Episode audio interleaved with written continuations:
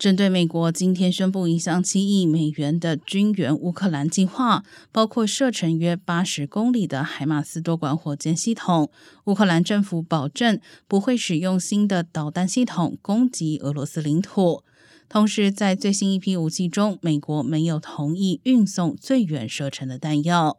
而克里姆林宫发言人佩斯科夫周三在与记者的电话会议当中回应称，莫斯科不相信基辅不攻击俄罗斯领土的承诺，指责美国此举是火上浇油。